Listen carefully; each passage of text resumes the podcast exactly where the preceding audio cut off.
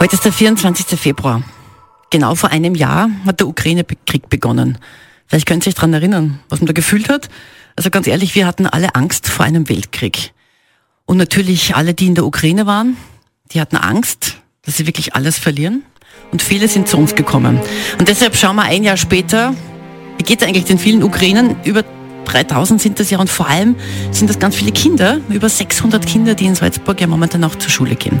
Hier sind wir in Salzburg mit Katja und Christian und wir haben eine Mama gefunden, sie heißt Kira, ist mit ihren zwei Söhnen geflüchtet und mit ihren Eltern und sie wohnt äh, in diesem ehemaligen Austria Trend Hotel da in Voice, wo 400 weitere Ukrainerinnen hauptsächlich mit ihren Kindern wohnen.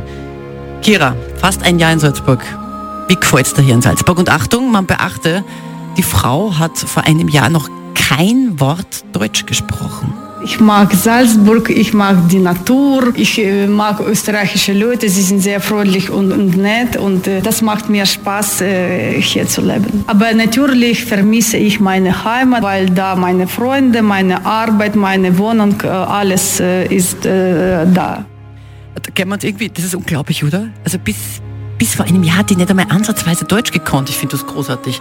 Also Kira lernt Deutsch gemeinsam auch mit ihren Kindern und ihre Kinder sind schulpflichtig und das haben wir vorher auch nicht gewusst.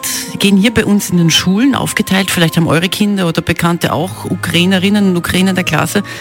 Aber die haben auch noch Online-Unterricht von der Ukraine. Die nehmen das sehr ernst und gehen quasi in zwei Schulen. Ja, ich gehe hier in die Schule und mein älterer Sohn geht ins Gymnasium, beginnt Gymnasium auch hier in Salzburg. Aber gleichzeitig sollen sie auch ukrainische Schule besuchen. Und das ist ein Problem, weil sollen sie viele Hausaufgaben machen und äh, das ist nicht einfach äh, für Kinder und auch für Eltern.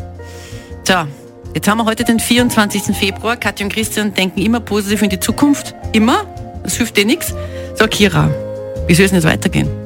Das macht mir Spaß, hier in Österreich zu leben und mein Bruder auch lebt hier in Salzburg. Und wegen des Krieges weiß ich nicht, was mache ich weiter. Nach dem Krieg soll ich überlegen, in die Ukraine zurückgehen oder hier integrieren und einen Job äh, suchen.